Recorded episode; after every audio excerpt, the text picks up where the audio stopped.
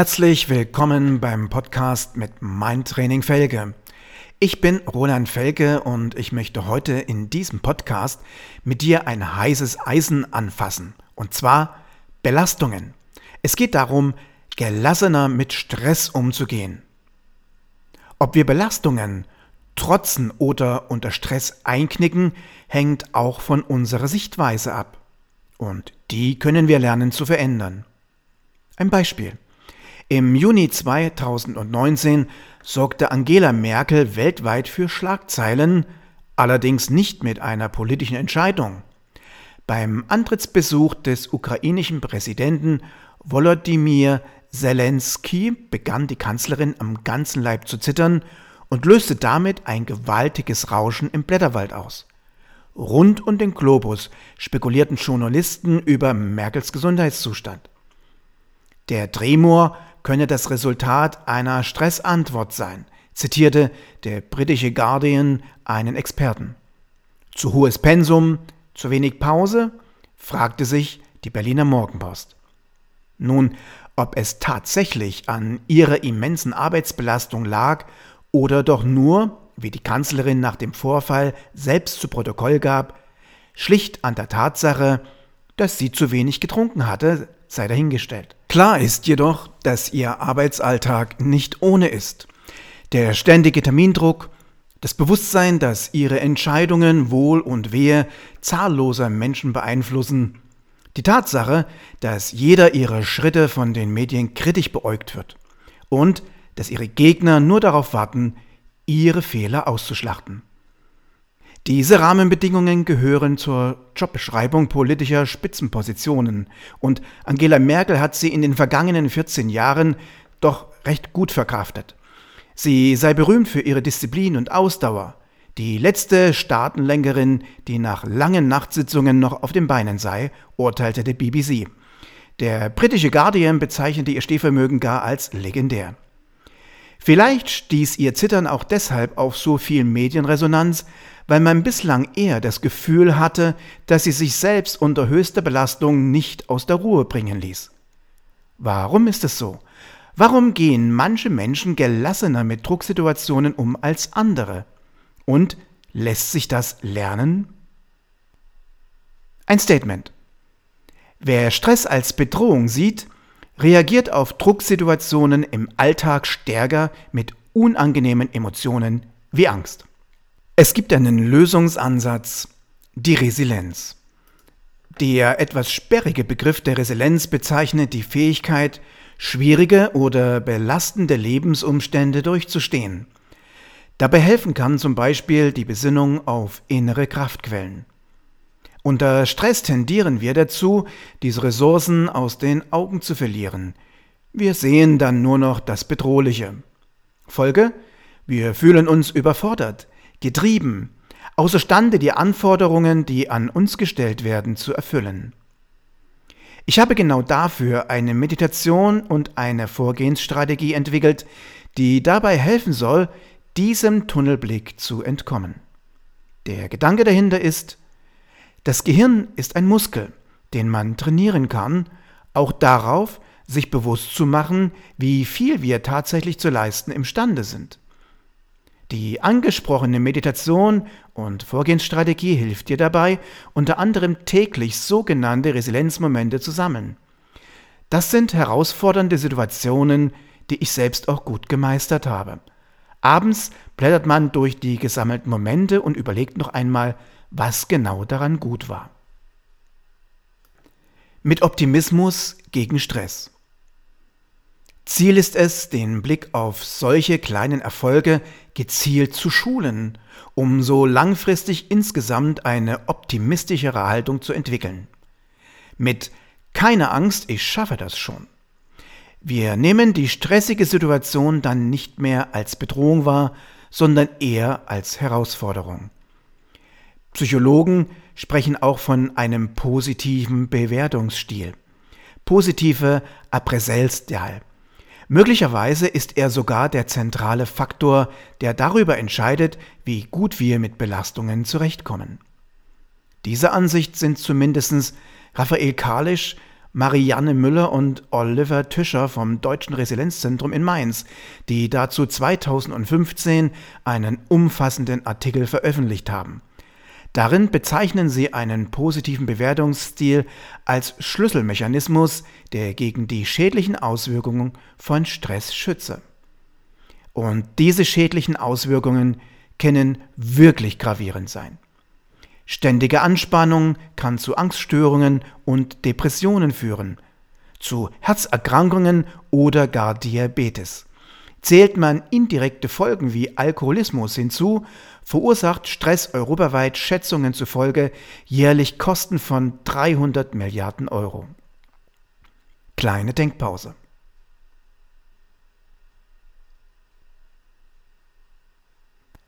Merke, eigentlich ist die Stressantwort aber ein Mechanismus, der sich im Lauf der Evolution als äußerst sinnvoll erwiesen hat.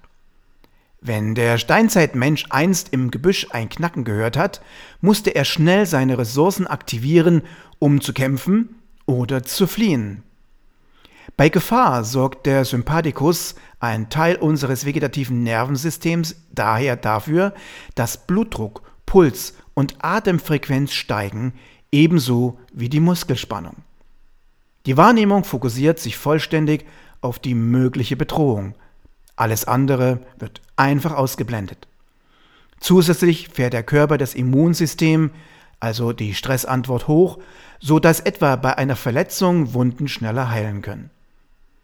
Und sobald die Gefahr vorüber ist, normalisieren sich diese Funktionen wieder. Anstelle des Säbelzahntigers sind heute Termin und Leistungsdruck getreten. Zusätzlich liefern uns die Medien rund um die Uhr bedrohliche Nachrichten frei Haus. Vielen Menschen fehlen daher zunehmend die Ruhephasen, in denen sie herunterfahren können, der Stress wird chronisch. Als Folge dieser Dauererregung schüttet der Körper Hormone aus, die das Immunsystem langfristig unterdrücken. Resultat können chronische Entzündungen sein, die zum Teil auch für Folgeerkrankungen verantwortlich sind. Nicht umsonst hat Stress so einen schlechten Ruf. Vielleicht verstärkt dieser aber sogar noch seine negativen Konsequenzen. Wer Stress als Bedrohung sieht, reagiert demnach auf Drucksituationen im Alltag stärker mit unangenehmen Emotionen wie Angst. Anderen Ergebnissen zufolge entwickeln Menschen, die eine negative Einstellung zu Stress haben, unter Anspannung häufiger psychosomatische Beschwerden, zum Beispiel Rückenschmerzen oder Schlafstörungen. Möglicherweise ist das ein Risikofaktor, bei dem man mit gezielten Interventionen auch ansetzen kann. Besser untersucht ist das sogenannte Reappraisal. Dabei lernen Menschen typische Stresssymptome, die schwitzigen Hände, das rasende Herz, nicht als Ausdruck von etwas Schlimmem zu sehen. Ich stehe gerade unter extremem Druck oder so. Stattdessen interpretieren sie sie als Reaktionen des Körpers, die ihn im Angesicht einer Herausforderung leistungsfähiger machen. Typischerweise empfinden sie Drucksituationen dadurch als weniger unangenehmen, wie unlängst eine Metastudie aus Kanada zeigen konnte. Zudem schneiden sie oft auch besser ab, etwa in einem Experiment des US-Psychologen Jeremy P. Jamison. Darin teilte der Fachschulstudierende mit Metadefiziten in zwei Gruppen auf. Die einen erhielten Informationen über die segensreichen Wirkungen der Stressantwort. Sie zeigten sich daraufhin in einer Prüfungssituation weniger ängstlich und erzielten bessere Ergebnisse. Merke, man kann die Erregung in der Tat für sich nutzen und dadurch bessere Leistungen erzielen. Das gelingt aber nur, solange der Stress nicht allzu groß ist. Denn bei sehr hoher Belastung ist es dagegen wichtig, die Anspannung herunterzufahren. Einerseits durch regelmäßige kurze Pausen und andererseits zum Beispiel durch Atemübungen, durch Achtsamkeitstraining oder Muskelentspannung. All diese Methoden stimulieren dem Parasympathikus, den Gegenspieler des Sympathikus. Man sollte also ausprobieren, wofür man individuell am empfänglichsten ist und zusätzlich natürlich durch Sport oder andere körperliche Betätigung Dampf ablassen. Das ist das, was wirklich funktioniert. Ein nächstes Thema, die Perspektive wechseln. Es gibt viele Faktoren, die unseren Umgang mit Stress beeinflussen. Einerseits unsere Erbanlagen, die Tragkraft unseres sozialen Netzes, ob wir arm sind oder reich und natürlich einschneidende negative Lebenserfahrungen, vor allem in der Kindheit. Es wäre ganz sicher zynisch zu sagen, dass unser Verhalten in Drucksituationen nur von unserer Einstellung abhängt. Dennoch spielt auch für sie die Bewertung des Stressors eine ganz zentrale Rolle. Wenn möglich, konzentriere dich auf positive Aspekte. Beispiel. Wo habe ich noch eine Handlungsmöglichkeit? Kann ich einen Freund fragen, ob er mir hilft? Was habe ich früher in ähnlichen Situationen gemacht? In Stresssituationen verzerrt sich die Wahrnehmung in eine negative Richtung. Das muss man korrigieren, was aber keineswegs bedeutet, einfach die rosa-rote Brille aufzusetzen und sich damit selbst zu betrügen. Ansatzpunkte für einen solchen Perspektivwechsel gibt es mehrere. Nicht nur die Besinnung auf die positive Vorerfahrungen, sondern auch ein fachlich gut aufgesetztes Coaching kann hier sehr gut helfen. Ersteres hilft uns zwar, unsere Fähigkeiten und Ressourcen realistischer einzuschätzen, doch auch dann können wir eine Situation als sehr bedrohlich empfinden, wenn ein Scheitern böse Konsequenzen wie den Verlust des Arbeitsplatzes hätte. Generell sieht man im Alltag eine Tendenz zur Katastrophisierung. Viele Menschen können nicht mehr unterscheiden, welche Reize tatsächlich gefährlich sind und welche eben nicht. Wie schlimm es wirklich ist, dass das Bad nicht geputzt ist, obwohl gleich die Gäste auf der Matte stehen. Hm. Werden Sie mich in Zukunft wie einen Aussätzigen dadurch behandeln, nur weil im Waschbecken noch Zahnpastaspuren kleben? Um zu einer realistischeren Einschätzung zu kommen, kann es zum Beispiel sehr helfen, sich von dem bedrohlichen Ereignis zu distanzieren. Wir sagen auch dissoziieren. Die US-Psychologin Emma Brühlmann-Senekal und Özlem Aydak baten vor einigen Jahren Studierende ins Labor, die bei einer wichtigen Prüfung schlechte Ergebnisse erzielt hatten. Die Teilnehmer sollten sich mental zehn Jahre in die Zukunft versetzen und darüber nachdenken, inwieweit ihre Note dann noch ihre Gefühle beeinflussen werde. Die Studierenden waren danach deutlich besser in Stimmung als Kommilitonen in einer Kontrollgruppe. Außerdem waren sie häufiger davon überzeugt, dass ihr schlechtes Abschneiden langfristig keine bösen Konsequenzen haben würde. Erinnere dich noch einmal an meine Kernaussage, die da war. Viele Menschen können nicht mehr unterscheiden, welche Reize tatsächlich gefährlich sind und welche nicht. Stress entsteht nämlich zum großen Teil durch Denkmuster, die sich über Jahrzehnte eingeschliffen haben, ganz ähnlich wie das ständige Herumlümmeln auf dem Bürostuhl mit der Zeit Haltungsschäden verursacht. Die zu korrigieren erfordert jahrelange Rückenübungen. Das ist mit der Haltung gegenüber Stress nicht viel anders. Am besten trainiere man diese genauso wie beim Sport, nämlich durch regelmäßige Wiederholungen. Soll heißen, sich ein paar Tage hinzusetzen und Resilienzmomente zu sammeln, reicht eben einfach nicht.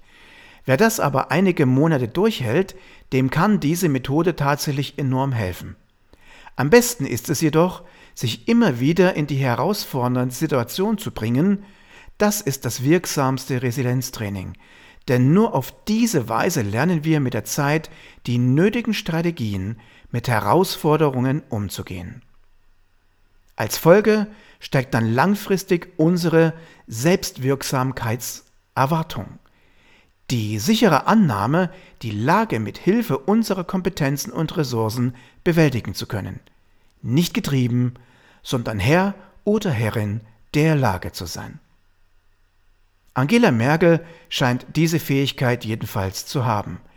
In Gesprächen mit der Fotografin Herlinde Kölbel berichtete sie Anfang der 90er Jahre von den enormen Strapazen ihres Berufes, die sie manchmal an die Grenzen ihrer Belastbarkeit brächten. Gleichzeitig verließ sie darin aber einer festen Überzeugung Ausdruck. Ich weiß, dass ich durchkomme. Genau jene letzte Behauptung nenne ich in meinen Coachings und Trainings die Kraft des Beschlusses. Lass uns gern darüber einmal ganz persönlich reden. Kontaktiere mich, ich freue mich auf deine Frage. Glänzende Erfolge mit Mein Training wünscht dir Roland Felge.